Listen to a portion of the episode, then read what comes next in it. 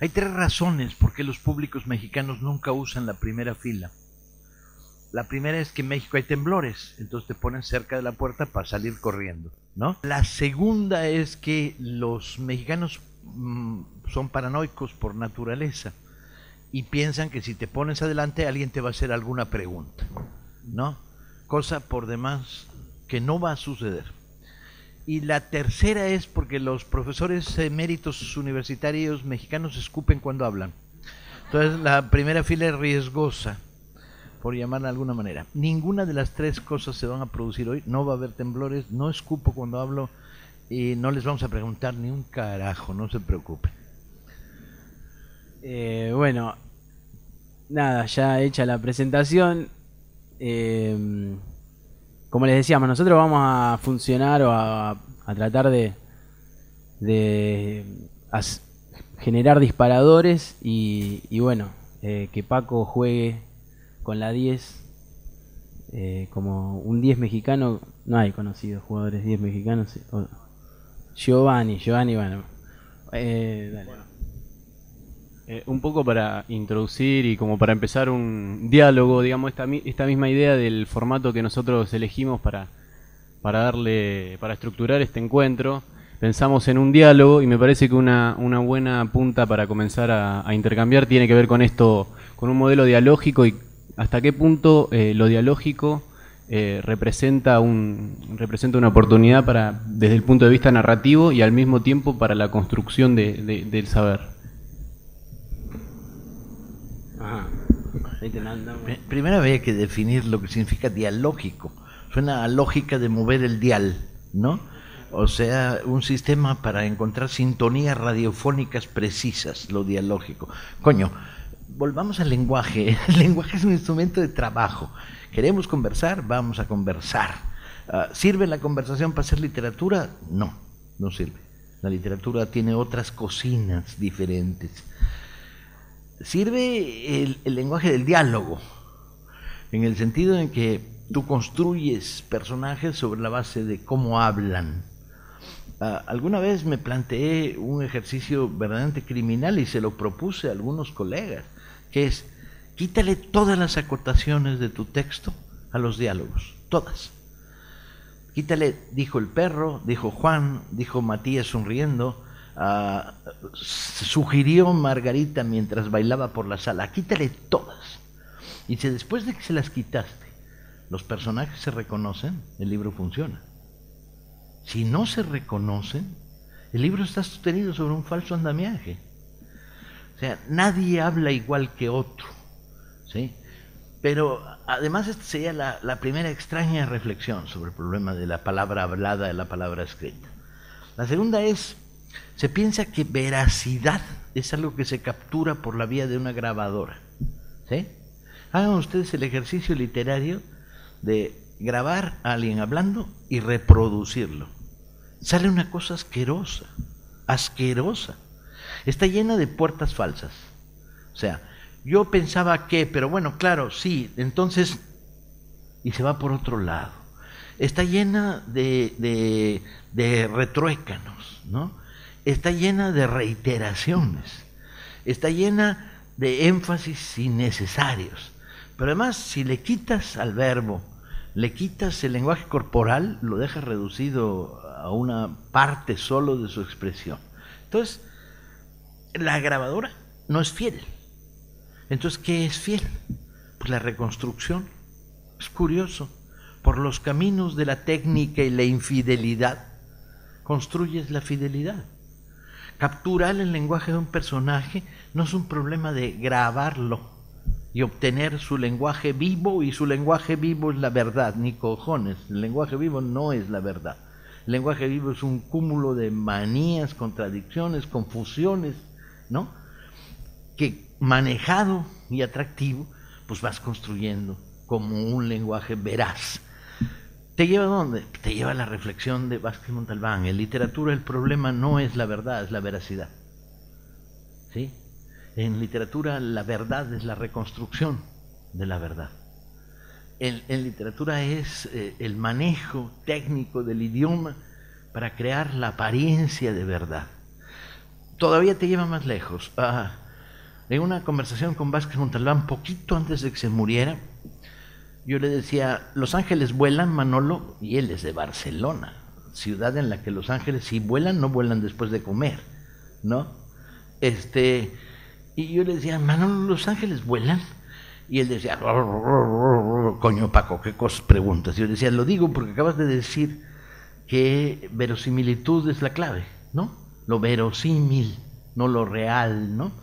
Y yo le decía, porque si los ángeles vuelan en mis novelas, cuando den la vuelta en los edificios a, cuatro pisos de altura, los ángeles mexicanos ah, hacen, ¿no? Y tienen plumas en el culo y las mueven porque son el, el, giróscopo de los ángeles, son las que los estabilizan, las plumas en el culo de los ángeles, ¿no? Y tienen como mucha imaginería pruebas, plumitas en los talones.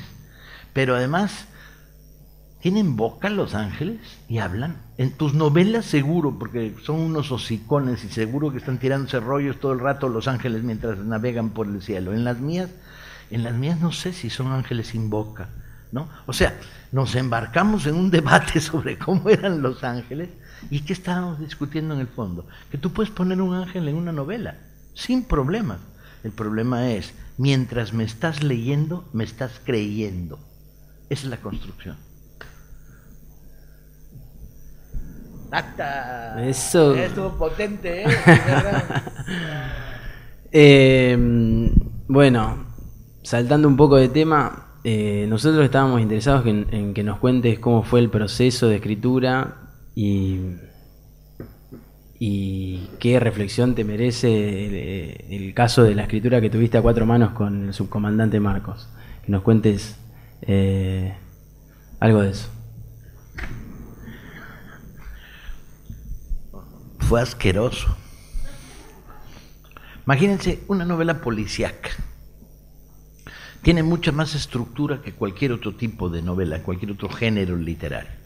Porque el personaje que aparece aquí se cuadra acá, se ajusta aquí, tiene que ver con, vas sembrando pistas que luego vas resolviendo, vas conectando la información, la que te aparece como información inconexa se vuelve conexa. O sea, es probablemente de todos los géneros literarios el que exige mayor arquitectura, ¿no? Vale. Eso significa que cualquier escritor de novela policíaca lo sabe, que las novelas policíacas se escriben del principio hacia el fin y luego del fin hacia el principio, varias veces, para ajustarla. Bueno, la novela con Marcos la escribimos del principio hacia el fin sin ajuste. O sea, nos tenía que salir a la primera por la manera como fue planteado el, proyecto. El proyecto se plantea de una manera loquísima. De repente aparece un mensajero en mitad de la noche que dice, hola, hola, te traigo una carta del subcomandante Marcos. Y entonces uno va a la ventana, mira a ver si hay policías abajo o no, si te están poniendo un cuatro, lo que se llama en México, ¿no? Una trampa. Y dices, a ver, entonces saca una carta. La carta viene firmada en cada una de sus páginas, para que no haya dudas que son de él. Entonces en la carta te propone que escribas una novela policíaca con él a cuatro manos, que un proyecto original, que lo había discutido con Vázquez Montalbán para que fuera a seis manos. Manolo se muere en el proceso, en, el ataque al corazón en, Tailandia, y, entonces el proceso se frena y, ¿qué tal? Y entonces, anda, coño. Yo estaba a mitad del Pancho Villa, creo recordar y, tú dices, puta madre, meterte a escribir una novela con el subcomandante Marcos, mítica figura, la última gran figura mítica que ha producido el movimiento en América Latina, ¿no? Y entonces tú dices, ay, ay, ay. Y luego la tentación, ¿no? voy a decir que no. Ah, y dices, va, va. Y entonces te da una segunda carta el enviado. En la segunda carta el enviado plantea algunas reglas, que es, cada uno de nosotros escribe un capítulo y se va armando con la historia que los dos vamos haciendo. Y en un determinado momento nos reunimos y hacemos coincidir los, la escritura. para los capítulos del desenlace. Pero además plantea cosas más locas todavía. Plantea que, que por razones que nunca comprenderé, ah, quiere que se publique de inmediato. Entonces propone, propone que la empecemos a publicar en 15 días en el periódico La Jornada. Entonces dices, no hay ajuste en esta novela, no hay posibilidad de ajuste. ¿No? Y propone un título que a mí no me gusta uh, y me entregan el capítulo 1. Y entonces hice lo que hago siempre, que es el gesto que hace este Stan Laurel cuando la vida lo abruma, que se hace rasca así la cabeza durante un, unas varias horas hasta que se produce una perforación del cráneo, ¿no?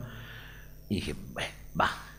Le mandé un mensaje que decía, el título no me gusta, te contrapropongo este otro título, este, porque tenías que tener el título desde el primer día. Una novela la titulas cuando la terminas, no el primer día, ¿no?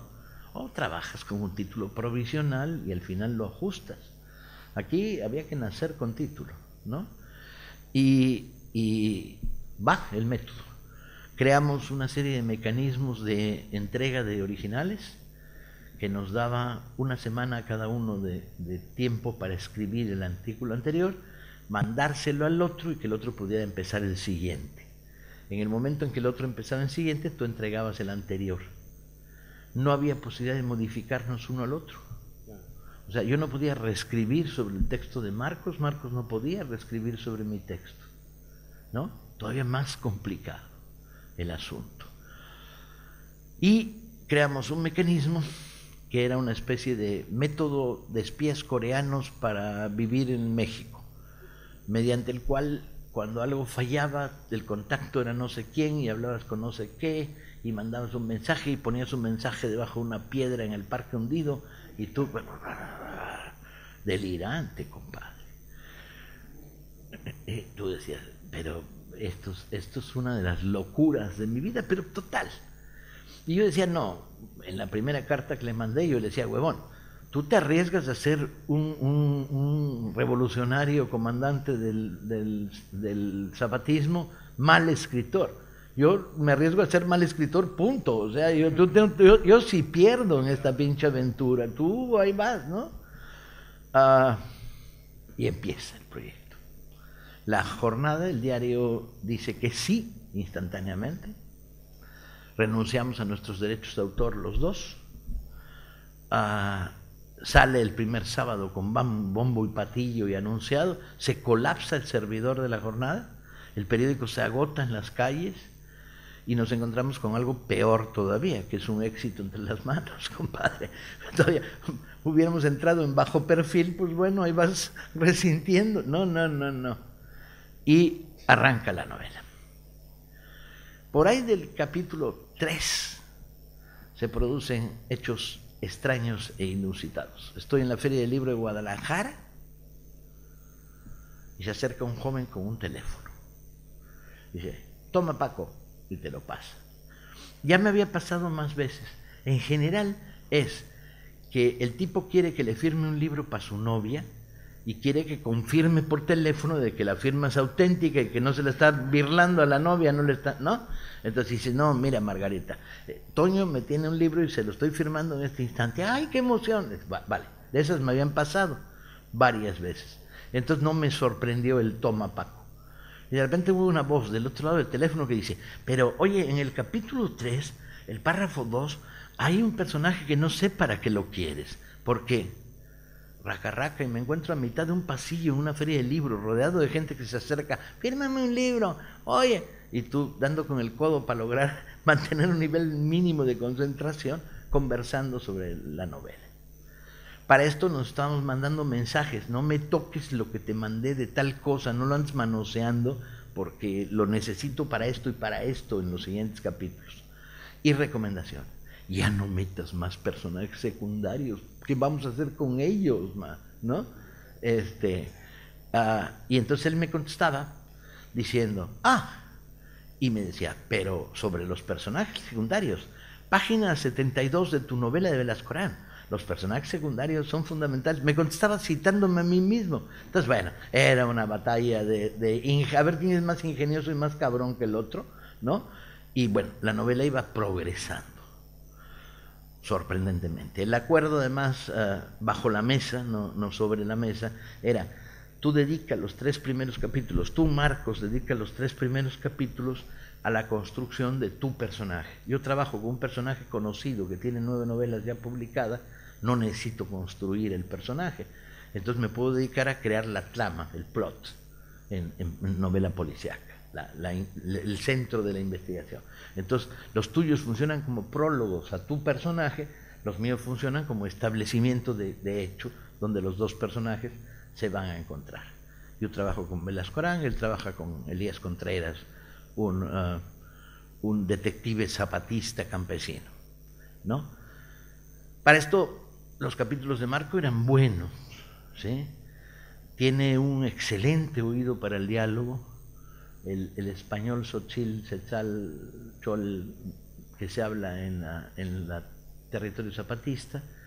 Uh, tiene un uso de la metáfora muy afinado, un lenguaje poético que funciona muy bien, es bueno describiendo, o sea, había un buen nivel de punto de partida literario, ¿no?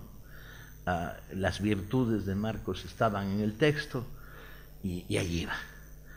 Al llegar al capítulo 6, 7, 7, era el del, uh, pasa el lunes y no llega el capítulo. Pasa el martes y no llega. Y entonces apelo al sistema clandestino de, de, comunicación. Entonces mando un mensaje por no sé, va, va y de repente me llega un, un, mail o un fax. Era la época del fax, yo creo recordar, ¿no? Bueno, llega un mail o un fax, ya no recuerdo, creo que era un fax, en la que dice, ah, el burro ya dejó la realidad pero está lloviendo mucho. Eh, además, el fax viene enviado desde una compañía farmacéutica en Monterrey, el norte del país.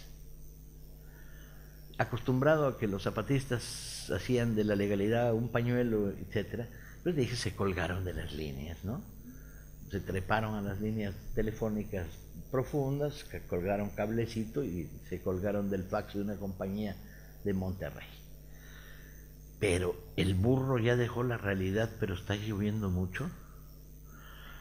Y entonces apelo al segundo sistema de contacto. Para esto ya era miércoles. Por lo tanto, a mí me quedaban cuatro días para escribir mi capítulo. Ya, nada más.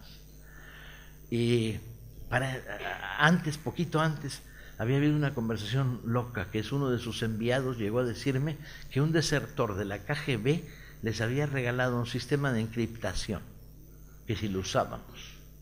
Y dije, ni cojones. La encriptamos, aparece en cirílico, luego nadie lo sabe desencriptar, ¿y quién coño lee la novela? Pues, ¿no? Entonces dije, ni se les ocurra meterle mano al, al material. Este, y entonces entro en contacto, aparece del otro lado del teléfono un personaje, y le digo, oiga compadre, este, explíqueme la metáfora. Pues no entiendo un carajo. Dice, ¿qué metáfora, Paco? La de el burro ya dejó la realidad, pero está lloviendo mucho. Dice, no, no es metáfora. Este, es, es pues Marcos lo manda al, al, poblado de la realidad en burro. Y entonces el burro de ahí lo baja a San Cristóbal y luego ya viene, porque los capítulos llegaban en, en mano firmados, página a página. Entonces, no, no es metáfora. Y le digo, oye, ¿y el burro qué? Que, no habrá manera de acelerar al puto burro porque ya me quedan tres días para escribir mi capítulo. Entonces, ya para esos momentos, yo ejercía un deporte que ejerzo frecuentemente, no con demasiada frecuencia, que es camino hasta la pared, sigo caminando, subo, subo, subo y bajo por el otro lado ante el desconcierto de Paloma que dice, ¿qué haces ahí arriba? ¿No? Yo, iba, yo subía y bajaba por el otro lado. Y de repente, en la noche, del cuarto día, me dan tres días para escribir mi capítulo, pero además no sabías lo que podías escribir, dependías del capítulo anterior, ¿no? Entonces, este, suena el timbre de la casa en la noche, llega un personaje con sombrero, dice, buenas, buenas, soy el burro. y entrega su capítulo. Entonces, experiencia. Bueno, terminamos. Hay por ahí un archivo secreto que el día en que se muera Marcos o me muera yo, espero que se haga público, que es lo que no aparece en el libro, las discusiones, los debates políticos, las, las discrepancias, etcétera, etcétera, que quedaron ahí enterradas, porque por mutuo acuerdo decidimos no ventilar nada, sin el libro es el libro y no merece más explicaciones. Ahí está, punto. Este, y bueno, pues, al final lo leí y dije, no está mal. Tardé un par de meses en atreverme a leerlo. Este, no está mal, no está mal. Es una novela bastante coherente para haber sido escrita como fue escrita. Pregunta, ¿lo volvería a hacer? Respuesta, no. No, no volvería a, poner en manos del destino la posibilidad de una novela. Yo soy muy respetuoso respecto a la escritura y me parece que es una aventura muy divertida, pero pues, le falta columna vertebral. No, no, la posibilidad de que te salga bien es una en 20 y no salió bien una en 20. Las otras 19 hubiera sido un fiasco, se hubiera vuelto incoherente este, estaría llena de gazapos, habría contradicciones por todos lados, no armaría, la anécdota estaba muy apresuradamente montada, etcétera, etcétera, etcétera. No está mal el libro, juzgando cómo se hizo, no está nada mal, nada mal. Ah, y esa es la historia. Nunca nos conocimos. Cuando llegaba el momento de reunirnos, que no sabíamos dónde lo haríamos, la reunión para ajustar los últimos capítulos, se decretó lo que llamaban una alerta naranja, o sea, el zapatismo quedó bajo, bajo tensión exterior armada y no pudimos hacer la reunión, entonces seguimos con el mismo método hasta el capítulo 12. No, no nos volvimos a ver, porque las dos veces que Marcos salió del territorio zapatista, por razones extrañas no coincidimos. En una además no coincidimos por un día. O sea, él dejaba la Ciudad de México un lunes y yo llegaba a la Ciudad de México un martes. Entonces nunca nos volvimos a ver. Y nunca reanudamos nuestra, nuestra correspondencia. Sí, ahí estuvo. Era flor de un día esta historia.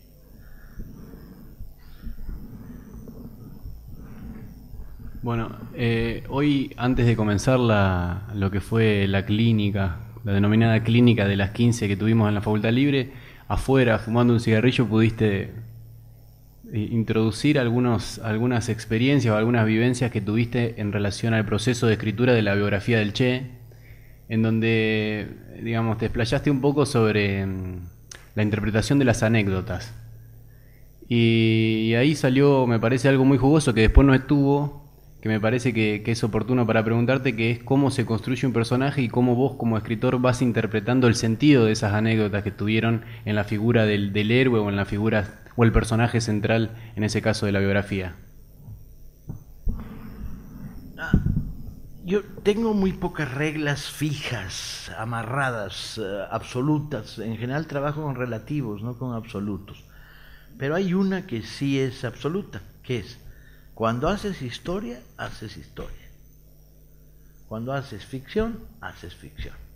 Entonces, cuando haces historia, no te puedes dar el lujo en ningún caso y bajo ningún motivo de introducir ficción en la historia. Cuando introduces ficción, pasaste el texto completo al terreno de la ficción. Y se vale, no hay problema. Se vuelve una narración, una novela. Pero cuando haces historia, haces historia. Entonces, planteada así la regla, que tiene que ver con no confundas a tus lectores, no les vendas pescado por carne. ¿no? Ah, en el caso del Che, la pretensión evidente era hacer historia, es un personaje demasiado grande para moverlo al territorio de la ficción. Lo debilitas si lo trabajas en ficción, ¿sí? En lugar de fortalecerlo, paradójicamente. Y entonces eh, el acuerdo inicial conmigo mismo es, esto es historia y aquí hay que aplicarle el rigor absoluto de la historia. Nada de pensó, ni cojones, yo no sé lo que piensan los personajes. O lo dicen, o lo escriben, o lo hablan, o no, lo, o, no, no existe. Pudo haber pensado, bueno, es un derecho que te da la capacidad especulativa, pero tienes que ser clarísimo en establecer los mecanismos mediante los cuales tal tipo de pensamiento pudo haberle cruzado la cabeza por esto y esto otro. Pero pensó jamás. Y desde luego dijo, si no tienes certeza de, de, segundas voces, de testigos, de él mismo contándose a sí mismo que lo dijo, imposible. Y entonces trabajas con el rigor de la historia, el absoluto y más brutal rigor para impedir que se te, que se te, que se te eh, ficcionalice, ¿sí? Excluyes todo elemento ficción. Eso sí, después de haber trabajado con el máximo rigor posible, tienes que contarlo. Y a la hora de contarlo, estás en el absoluto derecho de encontrar maneras de contar que vienen de la literatura, ¿no? Ah, para narrar. Entonces, punto de vista. Ah, mm, tercera persona. En el libro, además, decidí desde el principio que iba a ser un libro a dos voces, no a una, la de él y la mía, para dejar que el Che contara y hablara. El único problema era que yo quería que el Che hablara en el momento en que lo hablaba porque la tendencia inmensa que había entre la producción geográfica cubana y el trabajo que se habían producido en todos lados de ordenar temáticamente al Che, pues era un desastre. Juntas todo lo que había hecho en deportes y escribes un libro que se llama El Che Deportista. Coloca las, las vivencias deportivas que tuvo a lo largo de toda su vida, que son muchas, colócalas en cada lugar y sus significantes tienen que ver con el momento, el tiempo, ¿no?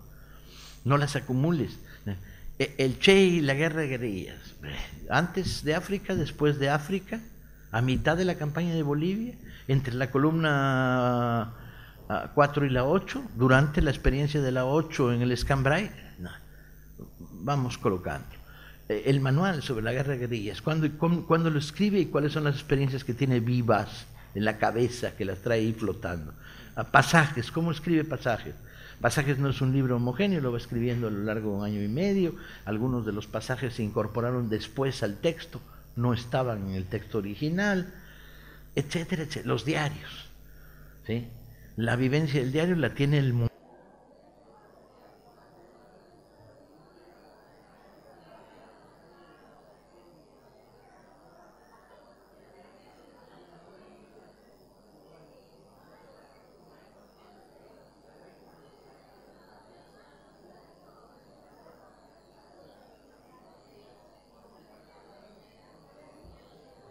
Y luego la manera de contarlo te iba obligando a establecer unas técnicas literarias. No presentes cinco personajes al mismo tiempo, que el lector se pierde.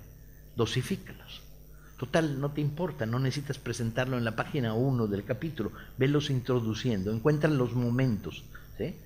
Los personajes están ahí todo el capítulo, pero están como figuras pasivas.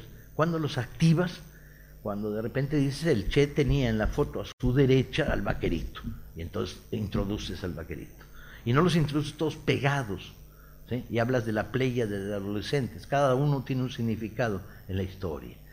Ah, usa técnicas literarias como por ejemplo la descripción, ¿sí?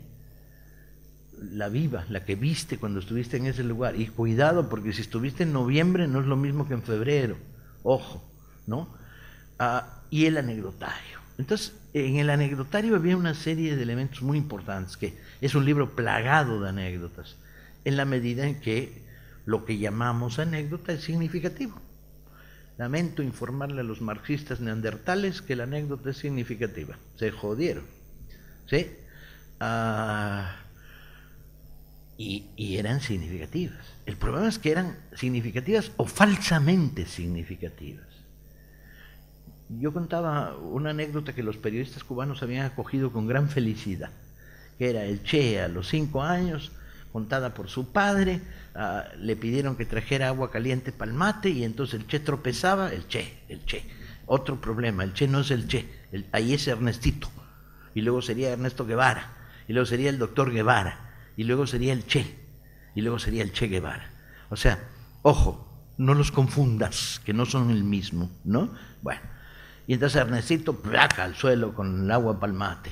Y entonces el padre contaba, y volvió por el agua del mate y trocorrón de nuevo el suelo. Y volvió por el agua del mate. Y el padre extraía de esta visión un rollo, y además muy familiar, esto es normal que un padre lo haga.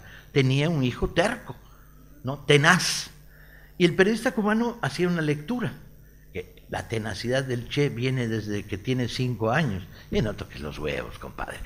Era un niño terco, punto. No le des más vueltas, pues, ¿no? Este, eh, y, y, sí, la tenacidad está en el personaje, pero se construye más lentamente, ¿no? No es, no es una tenacidad de los cinco años. En la historia, lo no significativo, visto desde el presente, se vuelve significativo. Y entonces tienes que tener mucho cuidado con la trampa de visto desde el futuro, esto es enormemente significativo cuando no lo es o cuando sí lo es. El amor del Che por los animales de cuatro patas, registrado por mí cuando estoy escribiendo el libro, una y otra y otra vez. De repente está viendo las pirámides, le enseñan un camello y Guevara enloquece. Se trepa el camello y no hay quien lo baje. Los diplomáticos que lo acompañan, hablé con dos de ellos, te lo cuentan. No, coño, bajar al Che del camello nos costó un huevo y la mitad del otro. No se quería bajar. Pero este amor por los animales de cuatro patas es, es, es una presencia permanente. El burro en Bolivia, los caballos en la columna 8, ¿no? Esta especie de, de es, la, es la actitud de un asmático, compañeros está mejor a caballo que a pie. ¿Sí? No le busques, no le des la vuelta. ¿Sí? E, e, e, el mundo a caballo es mejor que el mundo caminado mil veces. El mundo en burro es maravilloso. ¿Sí? Y el asma sí se volvía determinante. Enseguida encontrabas las claves del asma y las, y las ibas viendo rebotando. Pero luego, a la búsqueda de lo significativo, pues te encontrabas cosas rarísimas. De repente estoy revisando las, Che fotos. Tenía, tengo un archivo de 450 fotos, el archivo más grande que debe haber sobre el Che, ¿no? Y revisaba, y revisaba. Y decía, coño, esto no es circunstancial, que es las botas sin abrochar. O sea, botas de caña en las que le pasaba la agujeta por los primeros uh, ojales, pero no subía hasta arriba sino que se quedaba la mitad, botas mal abrochadas. Y una y otra vez, y una y otra vez. Y entonces le pregunto a Manresa, oiga Manresa, ¿y por qué? Y me dice, no, chico, muy sencillo, muy sencillo. Todo el mundo tenía explicaciones muy sencillas para todo, pero ninguna era real. Que era, pues porque en la, en la montaña, ah, para evitar que se te metan insectos dentro de la bota o serpientes, pues te metes el pantalón por dentro. ¿Sí? Y yo decía, sí, ni cojones, porque esta foto está tomada en el aeropuerto de, de, La Habana, que qué montaña ni qué serpientes, ¿no? Y esta foto es una foto de cuando está haciendo trabajo voluntario. Y dale.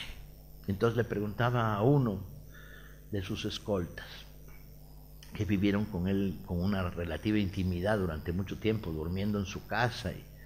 Y, yo le decía, las botas, el che, ¿por qué no se las amarraba? Ah, ah, coño, es verdad, no se las amarraba. ¿Y por qué? Pues este, porque, porque, porque, y nada. Y de repente un día estoy en mi casa, llego al, al armario, abro el armario y descubro que tengo, ¿qué tendré? 10 pares de zapatos, por ahí, no muchos más que eso, menos, 9, 8, ¿sí? Y que de los 9 solo hay unos que tienen cordón. Y eso es porque me descuidé y Paloma me los compró, ¿sí? ¿Y por qué? Y entonces digo, ah, es el síndrome del Che, ¿no? Digo, porque no tengo ganas de perder el tiempo abrochándome los zapatos, coño, ¿no? Metes la pata en el mocasín y vámonos, sigues. Y entonces digo, pues está claro. Tienes a un personaje que vive eternamente con la compulsión de meterle velocidad a su vida, ¿sí? De que le faltan horas para todo lo que quiere hacer. Y vive con esta presión y esta compulsión. Y entonces las botas de repente se volvieron significativas de una manera de cero de actuar. Y el detalle continuamente se volvió significativo. Entonces andas a la cacería del detalle que sea a veces significativo, a veces simplemente ilustrativo de una manera de comportarse, ¿no? a veces excepcional y por lo tanto se vuelve interesante. Hacer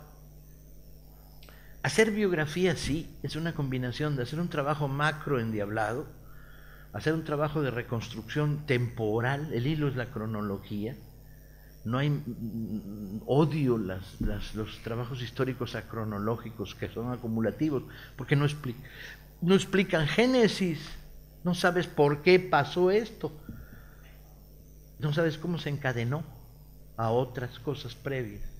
Y entonces ahí está la cacería del detalle, que me sigue acompañando en todos los libros de historia que hago.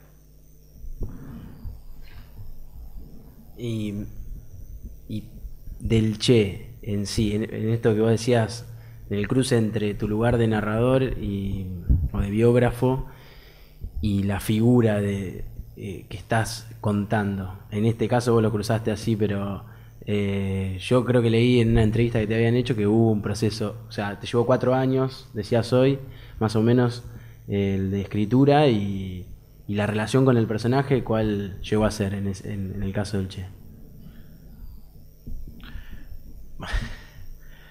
Pídele a un niño ferviente católico que escriba una biografía crítica y, arriesgada de San Francisco de Asís. Pues no, coño, que le escriba otro, que le escriban los, niños ateos, que les costará menos trabajo. El problema con Che es que es el, el personaje mítico de mi generación. Entonces tú no le escupes a los santos, compadre. Te cagas. Y entonces cuando empiezas a trabajar con el Che, te planteas problemas muy particulares. Te planteas, uno, pues si este es mi héroe, ¿qué coño voy a andar yo desmitificando? Que lo desmitifique la derecha, me cago en su madre, ¿no? Yo no, yo por qué, ¿no? A mí me gusta el mito, ¿no?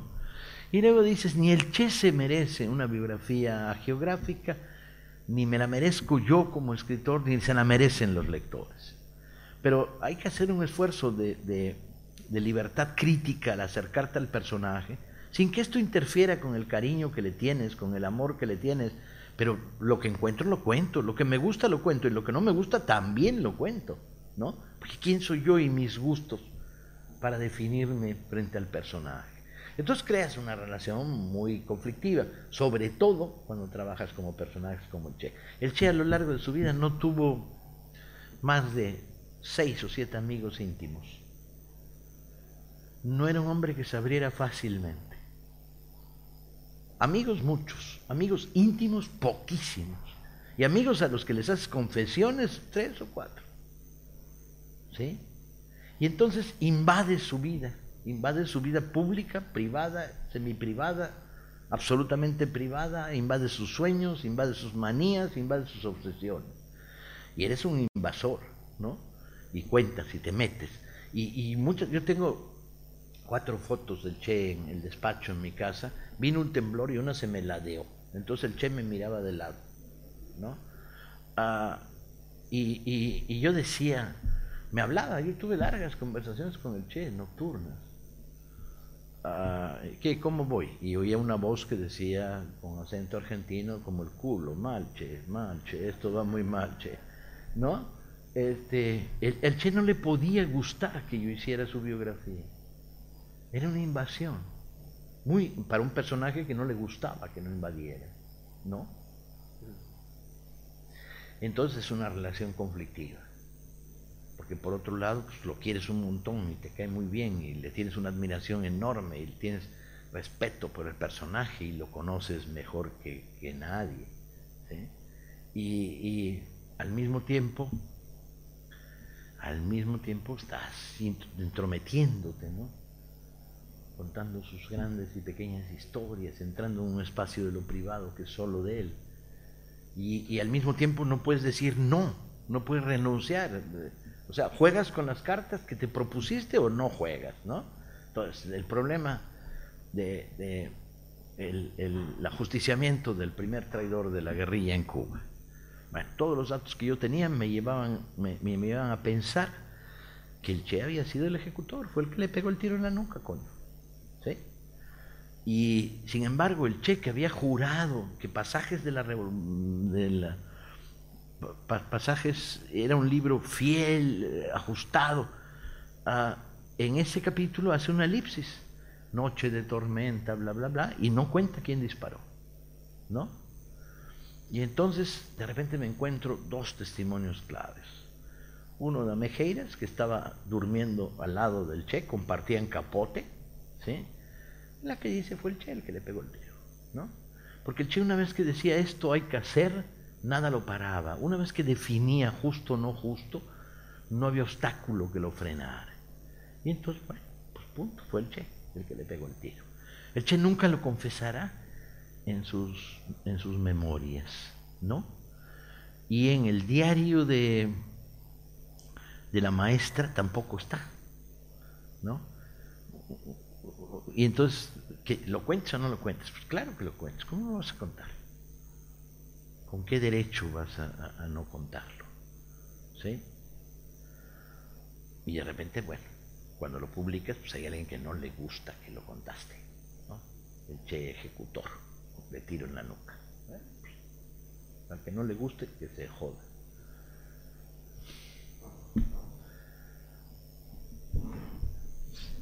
Bueno, eh, quisiéramos pasar eh, un rato a hablar sobre la parte más militante tuya, que junto a Paloma van haciendo varias cosas y hoy eh, compartiste una anécdota respecto a una, un pequeño grupo de estudiantes, eh, no de estudiantes, de punks, que eran fanáticos de Lovecraft y, y cómo hiciste para incentivar algunas cosas que vos querías. ¿Podés compartir un poco esa anécdota como para empezar a... Otra, hay, hay, hay decenas de, de anécdotas Bueno, que nos... Los, los que estaban hoy en la mañana no se enteraron de la de los punks. No, pues la contaste en el Un compañero me dice en una feria del libro, tengo a 300 punks, solo leen a Lovecraft. Y ya lo han leído dos veces o tres, van para la tercera pasada, las obras completas de Lovecraft. Digo, coño, viven en circuito cerrado, los monstruos de Tulu, les van a llegar, les van a chupar el pito en la noche a los punks. Este, ¿qué, ¿Qué está pasando? Y dije, ¿a que no te atreves? Dije, como me canso que me atrevo, faltaba más. Y entonces medio me respetan los, los punks, porque tengo algunos puntos de cercanía con Lovecraft, no muchos, ¿no? Por ejemplo, mi declarado amor por la ciencia ficción. Este, entonces, bueno, soy como pariente, soy de los intelectuales que no les dan asco a los compañeros punks. Y entonces este, llego, y entonces les digo, ah, traigo un día bueno hoy, tienen suerte. Les voy a leer un soneto. Paren la oreja atentamente. Y les leo un soneto de Quevedo. Digo, ¿lo pescaron? No, que lo van a ustedes a pescar a la primera, pinches Lovecraftianos de mierda, ni se enteraron. Va de nuevo. Y se lo releo. Digo, ahora sí, no, que va. Va de nuevo. Y empecé a enfatizar esta frase, ¿qué está diciendo? ¿No? Esta frase, ¿qué quiere decir? ¿Qué dice cuando dice, polvo serás, más polvo enamorado? Ustedes, habitantes de los llanos de, de Azcapotzalco, de Ciudad Neza, de Iztapalapa, donde flota la tierra suelta en el aire, polvo serán, pero no cualquier polvo pinche. No, no, polvo enamorado. Ándale, güey. Y los ojos brillaban de los punks de repente ante el, el, tras- el ser traspasados por la metáfora. ¿Y ese quién es, Paco? Pues este es Pancho. ¿Qué Pancho? Pues Pancho Quevedo. Don Pancho. Este, autor muy chingón. Es cachupín, pero bueno, se le perdona que haya nacido en España en el siglo de oro. Este, no, pues sí le, le ronca ese güey, ¿eh? Le ronca al camarada Pancho. Y dije, no, no, no, pero no han oído nada. Ahora vamos de nuevo. Vean este poema de amor. ¡Uah! Derrítanse, putos. Ahí les va. Este. Total, que después de una sesión de terapia potente con Pancho Quevedo, ah, alguien dijo, ¿y qué? Pues no tiene la densidad de Lovecraft, compañero Paco, pero pues no le ronca mal este güey, no, no trae mal rollo. Y digo, a ver, ¿quién es más inteligente aquí? Pues Margarita. Y entonces ahí apareció en las primeras filas una compañera con una mata de pelo amarillo y un pantalón lleno de perforaciones gracias al cual se le veía el culo. Y entonces, Margarita, échate un recorrido en las librerías alrededor, estábamos en una feria del libro. Búscate sonetos de Francisco de Quevedo, alias Pancho, el que acabamos de leer. Este, ¿Y que cuánto cuesta? Vendimos 130 libros de sonetos de Quevedo a los punks. Ah, yo no sé si la puerta quedó abierta, pero para mucho más tiempo. Ahora solo leen a Lovecraft y a Quevedo, nada más, ¿no? Pero, pero ah, el fenómeno militante de la lectura es muy divertido porque es un fenómeno de puertas consecutivas abiertas y pasiones. Entonces, si transmites pasiones, re- reencuentras pasiones. Y hemos estado haciendo un montón de trabajo de fomento a la lectura en esa línea y en esa lógica de abrir puertas, de encontrar disparadores, ¿no? Ah, y sí, les recomiendo, léanse sonetos, los sonetos de Quevedo. y no lean a Lovecraft.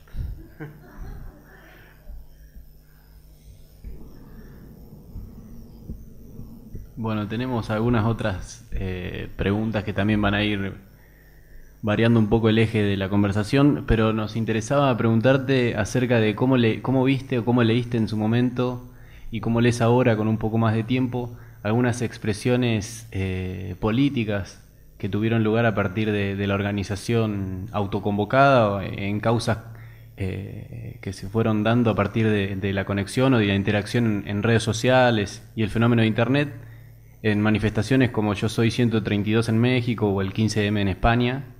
Digamos, cómo lo leíste en su momento y cómo lo lees ahora con, con el tiempo que pasó, la capacidad de esos grupos de, de poder eh, prevalecer en sus, en, en sus discursos o en sus luchas. Soy un ferviente partidario de la red. La red es democrática, la red es liberadora, la red es, es punch. A veces eh, eh, exagera su apariencia de poder y a la hora en que convoca no corresponde el ruido que hace con la capacidad para salir a la calle que tiene. Pero en términos de contramanejo de información, de establecer detectores de mentiras, de bombardear la fortaleza del enemigo, ¡puh! la red es la gloria, compadre. Hemos vivido a lo largo de estos últimos seis años, cinco años en México, ¿no? Quizá menos, cuatro años. Experiencias continuas de victorias eh, en las que la red ha sido activamente eh, definitoria e importante. Ah, de todo tipo culturales, cultural políticas, uh, políticas directas, uh, destrucción de, propuestas de mentira. Y las redes en, en, México, la red es territorio democrático. Han metido robots hasta el aburrimiento, han comprado operadores hasta el cansancio y cada vez que lo hacen se produce un efecto rebote que los hace pedazos. No han logrado dominar la red han logrado dominar la esquina banal de la red, ¿no? El tutti frutti de la red. El de, estoy sentada en la esquina de no sé dónde tomándome un helado. ¿A quién chingados le importa del helado que estás tomando, no? Y ve qué bonita se ve mi tía Marisa con una blusa ombligue, con una camiseta ombliguera. Tu tía Marisa, métete la foto del culo, ¿a quién le importa, no? Esa parte tutti frutti de la red eh, eh, ha, ha, sido banalizada. Pero es banalizada por la incursión en la red de los banales. Los banales también son pueblo, coño. ¿No? Hay búlgaros, vulgares y banales. tres categorías geográficas. Los banales son de Banalia, los búlgaros de Bulgaria y los bulgares son de Buenos Aires y de Ciudad de, Ciudad de México, ¿no? Entonces están, son gente, están ahí también, y tienen sus mecanismos de expresión bobalicona y tienen el espacio tutti frutti. El espacio tutti frutti es de ellos, ¿no? Pero el espacio político, político-cultural, no, no, no, ese es de la, de la plebe, la prole, y son buenos. Entonces, cualquier subestimación de la red me parece verdaderamente anquilosada, vieja y boba. Y cualquier sobreestimación me parece peligrosa. Ah, el problema es la concentración del mensaje, porque la red tiende a la difuminación y a la dispersión, ¿no? Entonces es necesario de vez en cuando que, que los las cabezas más lúcidas de la red chasquen el látigo y digan, compañeros, este es el tema de hoy. No, no, si tu tía Marisa trae camiseta ombliguera, ¿no? Hoy métele a esto, muévete, porque es grave, ¿no? Y la experiencia de la red de México yo diría que es extremada, extremadamente positiva. Yo no he estado trabajando apenas en Facebook, pero mi hermano ha estado activamente en Facebook con resultados bien interesantes. Yo estoy en Twitter y tengo 170 mil seguidores este, y haces un montón de ruido, pero un montón de ruido, alertando, por ejemplo, ah, señalando, combatiendo los mecanismos de desinformación que abundan de manera cruel. Entonces soy ferviente eh, militante de la red, a la que paradójicamente le dedico poquísimo tiempo porque descubrí que si me meto en la red no salgo. Y en lugar de escribir una novela, escribo haikus. ¿no? Si te metes en la red, pues terminas escribiendo haikus. ¿no? Y haikus de no de tres líneas, de dos líneas. ¿no? Este, porque consume una cantidad de tiempo y energía la red inmensa. Pero afortunadamente tengo a mi compinche Marina, que es mi hija, que es mi, mi, sistema de alertas, que dice, padre, esto no te puedes quitarlo de encima, entra, ¿no? Este, y entonces actúo en la red bajo su guía. Es bien interesante. Es bien interesante. La, ruptura del monopolio de la información desde los aparatos del Estado. ¡Wow! ¡Wow! ¡Wow! ¿Sí? No pasa. Si, si el mensaje del Estado es falso, no pasa. Lanzaron la campaña más grande de su historia en México, el gobierno mexicano, respecto a las bondades de la nueva política neoliberal en materia energética y petróleo. La red los hizo pedazos. Cada vez que asomaban un dedo pasaba la guillotina de, de Mesía y Guillotán cortándoles el pinche dedo. No, no, no pasaba. Y no pasaron. La información que circuló superficial, leve, sólida, muy sólida, extremadamente sólida, en cascada, los fue haciendo pomada. Entonces, el fenómeno de la red española lo tengo menos claro y menos preciso, aunque las últimas, la última victoria electoral del Podemos, Podemos, Podemos, es un fenómeno de red.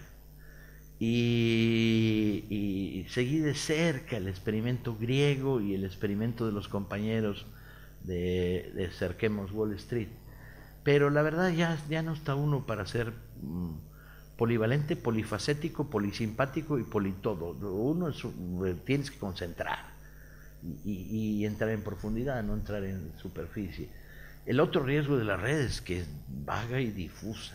Empiezas admirando el culo de bailarinas tailandesas y luego viendo fotos de elefantitos de seis meses. Qué bonitos los elefantitos, ¿no? Y ahí estás embobado viendo fotos de elefantitos, ¿no? Y a la siguiente estás viendo ah, un informe serio sobre eh, la dependencia petrolera del gobierno chavista de Maduro, ¿no? Siempre quise categorizar el uso y el abuso y nunca pude en mi vida abusos más de tres veces de sexo al día, ¿no? Creo, los que tienen 20 años, yo ya ni cojones, pero bueno, este, pero abuso, el abuso. Y en la red el abuso está al alcance de la mano. El meterte y no salir está al alcance, al alcance de la mano. Sin embargo, por otro lado, soy un ferviente amante de las facilidades que la red me está ofreciendo en materia de investigación cuando trabajo. O sea, ah, el otro día quería ver una esquina de una calle en Varsovia y encontré que tienen una, una cámara. Entonces estuve viendo con calma la calle en Varsovia durante media hora para algo que estaba pensando escribir. ¿Quién carajo hoy te puede ofrecer desde tu casa en la Ciudad de México el equivalente de esa riqueza? ¿No? una calle en Varsovia. ¿Listo? Ah, es fascinante. El otro día mandé felicitaciones públicas al director de la Hemeroteca Nacional cuando anunció que ponía en línea un millón de páginas de periódicos mexicanos del siglo XIX para mí que estoy trabajando con gran frecuencia el siglo XIX mexicano, no tiene idea de lo que es eso. Es reducir tus tiempos de investigación al 10-15%. Lo que haces en, en 15 horas lo haces en una, en tres.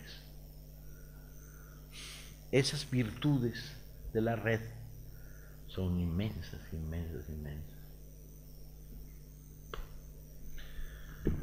Eh, ¿Cómo estamos de tiempo? no, la hora de fumar se, acerca.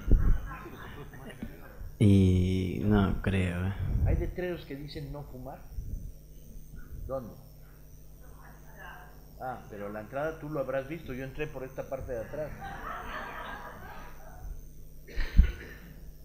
Em, vos eh, eh, decías eh, algo sobre la capacidad de organización a través de las redes y ayer comentabas que veías, en el caso de México, pero que lo podíamos, o sea, nos, nos puede servir a nosotros claramente para pensar las prácticas acá en Argentina, la, poca capacidad propositiva de las actividades por las redes y eso llevaba a, decir que, bueno, había mucha organización, vos veías en México mucha organización por parte de las bases, eh, mucha organización política, pero que no había una capacidad de articulación con instancias eh, más arriba, si le podríamos llamar. No, no, no, pero digo, como para que nos cuentes cómo estás viendo un poco la cosa allá y el lugar de, Morena, eh, que es donde estás militando. Bueno, pero te tiro puntas y... Fácil, échate unas fáciles, no, no, no de repente está uno en una conferencia muy feliz y alguien dice, ¿y qué está pasando en México? Se jodió la conferencia. Dices, ¿y qué? Necesito hora y media para volver a empezar a hablar de la complejidad del, fenómeno mexicano. Complejidad. No son cosas que puedas contar en, en tres minutos. Últimamente me gustan mucho las cosas que puedes contar en tres minutos. Este, y, y el tema mexicano está jodido. Porque es barroco, barroco, barroco. Además, los mexicanos tendemos a ser a mirarnos hacia adentro mucho, mucho tiempo y últimamente más, porque se ha vuelto tan complejo el, el, panorama mexicano que hay una ah, reflexión hacia el interior continua, tratando de encontrar respuestas a cosas que no las encontramos, como por ejemplo el incremento por abajo de la disidencia social, va, grande, polarizado, en pequeños núcleos por todo el país. En grandes temas por todo el país. Y luego la incapacidad que hemos demostrado para volverlo uh, desde la izquierda una propuesta única y común movilizadora. Y sin embargo, a pesar de los pesares, pues el crecimiento de las formas orgánicas de unidad, movilizaciones campesinas unitarias o el surgimiento del partido de Morena, el movimiento de renovación nacional, de regeneración nacional, este, que pasó en un año de cero a 700 mil militantes. Estás hablando de cifras mayores orgánicamente hablando, organizados.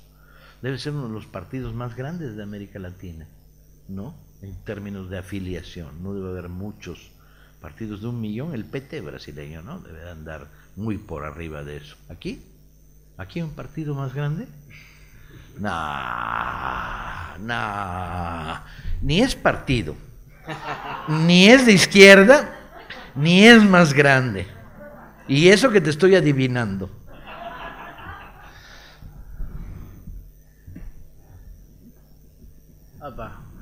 Bueno, pues...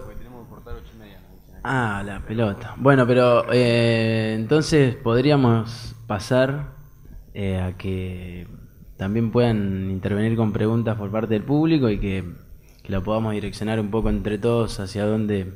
A ver, acá en la primera fila.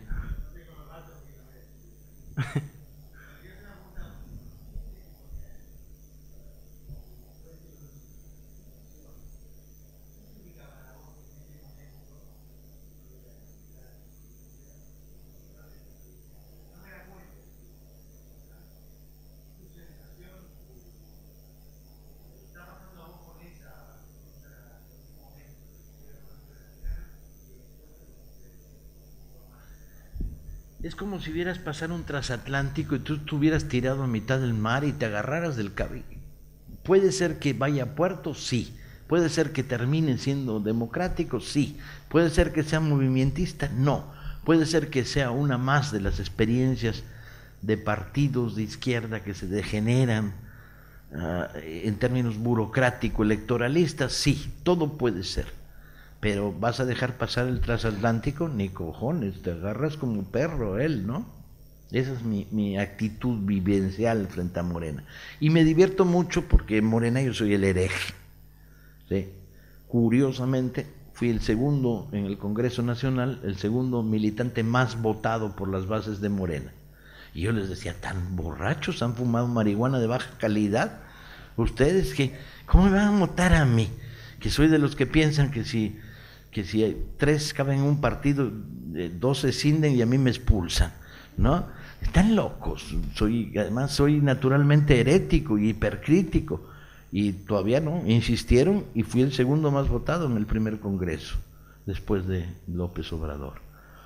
Lo cual creo que corregirán en el próximo congreso, ¿no? No, no, no, no puede repetirse este delirio, ¿no? Este, pero ese no puedes dejar pasar la oportunidad, o sea, no puedes mirar de lado ante las realidades. Tienes que asumir. Puede ser que este gobierno no te acabe de gustar, pero es un gobierno progresista, lo empujas o lo, o lo, o lo confrontas. No hay mucha sopa ahí, ¿no? Este, vas a dejar pasar esta propuesta de construir un partido de masas con una propuesta de izquierda bastante coherente en términos programáticos, o vas a quedarte mirando porque no te acaba de gustar del todo, ¿no? Ni su dirección, ni sus, ni, ni, ni, ni sus veleidades electoralistas. No se puede mirar. O yo creo desde hace muchos años que lo que no puedes hacer es quedarte mirando.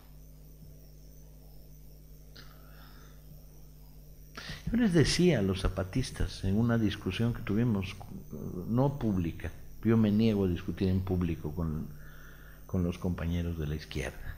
Discuto en corto. Yo le decía, a ver compañeros, su propuesta de abstención en las últimas elecciones es gasterismo político puro. O sea, pueden decir, López Obrador no me gusta, es un nacionalista burgués, es este electoralista, uh, es feo y además es presbiteriano, lo cual no es, pero no importa, ¿no? Este, pero votemos por él con todas estas desconfianzas. Lo que no pueden decir es, hacer un llamado a la abstención cuando en la lógica que se está planteando en el país, cada voto abstenido era un voto para el PRI. ¿sí? Y el PRI, eso sí, todos sabíamos qué era y con qué traía. Saltó a los dos días de haber llegado al poder con el proyecto neoliberal más brutal que ha conocido la historia de México. Entonces, yo les decía a los compañeros zapatistas, ah, a ver, dos milímetros de sentido común. Déjense ya de estar haciendo cháchara principista. Mantengan sus posiciones y no hay problema. No, no tenemos por qué querernos. No tenemos por qué adorarnos. No tenemos por qué confundirnos unos a otros. Pero voluntad común, eje común. Ni cojones, no les entró. Y fue una campaña fallida, además, no lograron un nivel de abstención importante, ni muchísimo menos Pero los 70, 80 mil, 100 mil votos que robaron eh, dolían. ¿eh?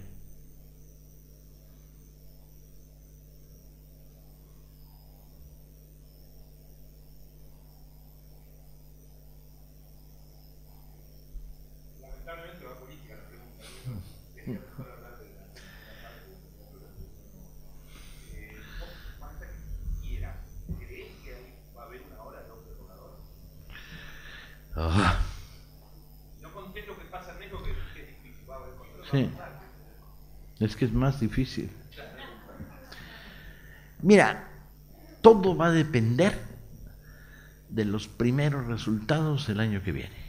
Si el año que viene Morena pega en algunos sectores de la sociedad mexicana, el, la propuesta de futuro puede ser interesante, no bajo la forma de un propuesta exclusivamente electoral, sino bajo la forma combinatoria de una lucha electoral, luchas espontáneas y huelga general. A esos tipos solo los tiramos con la moratoria de pagos de impuestos y la huelga general. No los vamos a tirar en una lucha electoral porque el fraude electoral lo tienen internizado. ¿no? Ya llevamos tres fraudes electorales nacionales. ¿sí? ¿Y qué? ¿Y los que vienen? Además diferentes, variando las tácticas del fraude. Entonces, si los resultados electorales del 15 son interesantes en términos de acumulación de fuerzas, si las luchas siguen dándose como se están dando continuamente, la perspectiva del 18 es una perspectiva interesante de poderles dar. Porque yo creo que en el 18 el gobierno va a estar en clara, clara minoría a partir de que el proyecto neoliberal va a ser no solo un fracaso, sino una ofensa para millares de mexicanos. Ofensa en la vida cotidiana, en lo económico, etcétera. Va, a ser un desastre el, el proyecto neoliberal.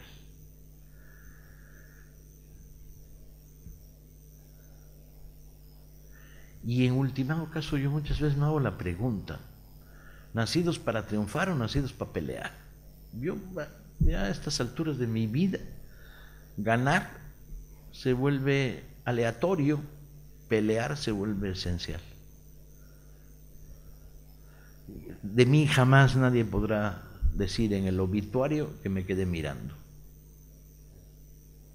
De hecho, tengo una camiseta maravillosa que dice, nacidos para perder.